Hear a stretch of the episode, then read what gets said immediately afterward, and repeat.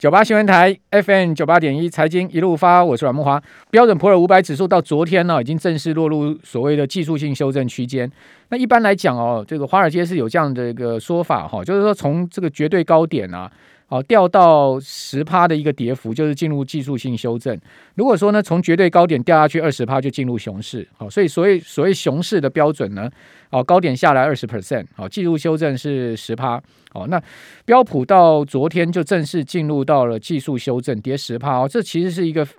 短时间蛮大的跌幅啊。那华尔街日报就报道说啊，哦，呃，这个二零二。零二二零二零年二月以来啊，这个是第一次见到的现象，就是说疫情以来第一次见到哈标普出现了一个十趴的修正。那除了地缘政治的风险以外呢，通膨飙升跟联准会升息预期也对金融市场造成冲击。那我个人认为啊，事实上后面两个应该对金融市场才是一个全年性的冲击跟全年性的结构性的影响哈。地缘政治风险终究会过去哈，它不会持续的，而且它会淡化。但是呢，升息跟通膨的问题啊，恐怕它不会淡化，可能后面要加剧都有可能。哦，那地缘政治风险，因为这次的出现的地区正好是原物料、好这个能源、呃还有农粮供给的重要地区，所以呢也会加剧啊通膨，所以它是呃通膨的一个叠加作用。哦，这是我个人的看法哈。好，那今年以来啊，我们看几档股票，哦，像 NVIDIA 这个辉达去年大涨嘛。好，曾经一度涨了差不多一点五趴，这是最高涨幅，有达到百分之一百五的涨幅。好，那呃，今年的股价年初以来已经跌掉二十趴。好，但是呢，较过去十二个月的涨幅仍然还是有六十三趴。那特斯拉哦，从年初以来已经下跌二十二趴。哦，但是较前一年涨十五趴。哦，所以说这个标普虽然说跟特斯拉都有哦，这个较一年前呃仍然是上涨的情况，但是涨势也涨幅也明显收敛很多啊，而且。他们从高点下来都已经跌入所谓熊市的标准了哈。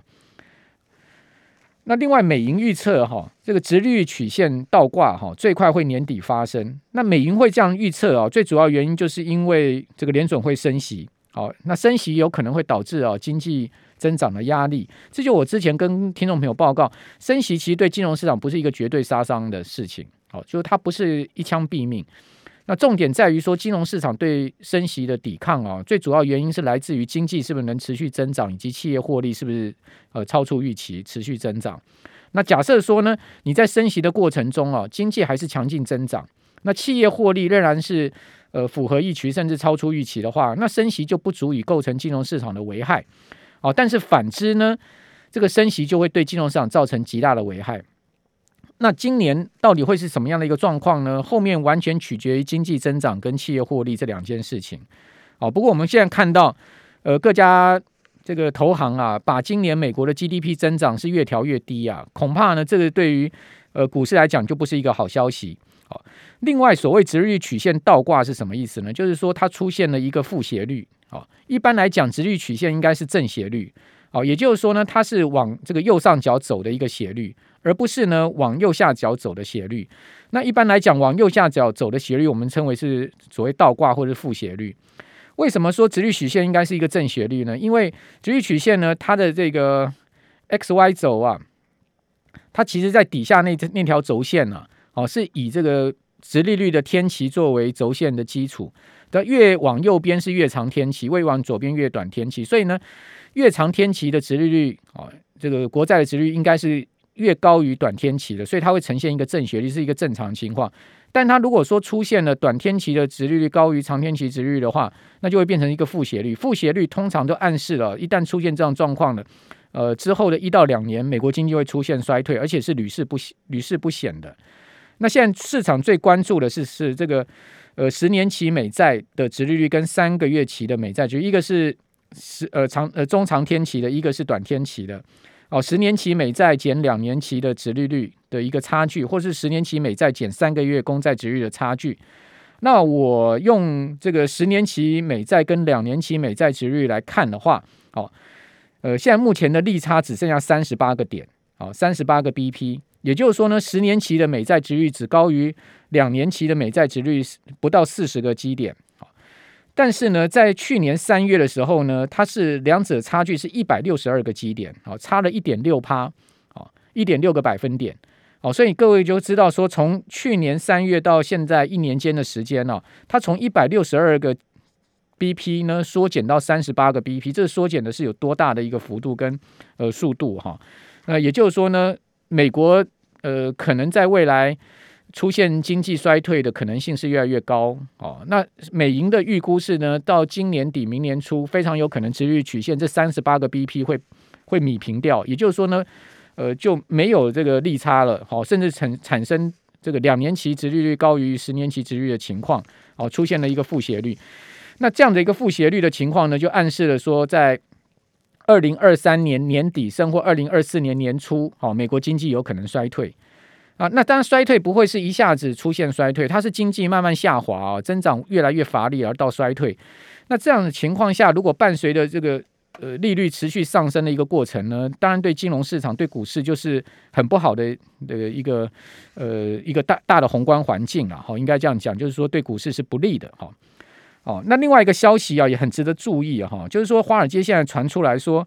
因为联准会很明显的已经对通膨形势预估嘛，犯下这个货币政策的错误，其实早就应该要结束 QE，同时应该要开始升息，但是联准会到现在都还在买债，哦。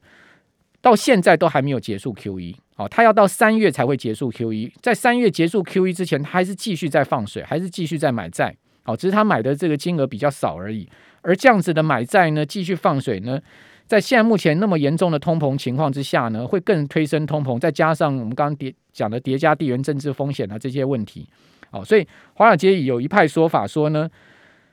这个民主党啊。年底啊，今年年底恐怕会推动所谓的物价管制措施，这个在美国来讲是不可思议的哦，就是管制物价哦，这个是现在目前看到最新的这个市场的一个说法哦，说呢，呃，现在联准会啊面临的政治的压力啊比过往来的大哦，由于参议院，因为参议院现在还没有确认啊，这个鲍尔是不是可以做第二任期，他们现在一直在 pending，还没有投票了哦，就是还没有认可鲍尔的任期啊。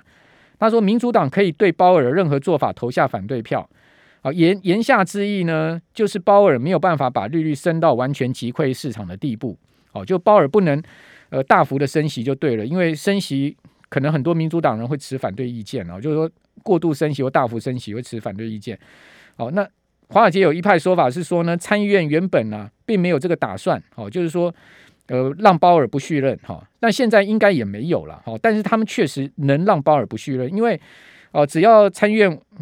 呃达到五十票就可以把他开除了嘛。哦，所以说现在联准会可能已经丧失了所谓的独立性。基本上，我认为联准会应该从来没有什么独立性可言。你说政治的手有没有干预联准会？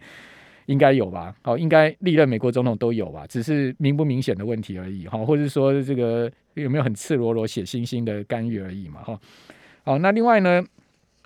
他们是说怎么样呢？什么叫做这个民主党在年底要祭祭出所谓的物质物价管制呢？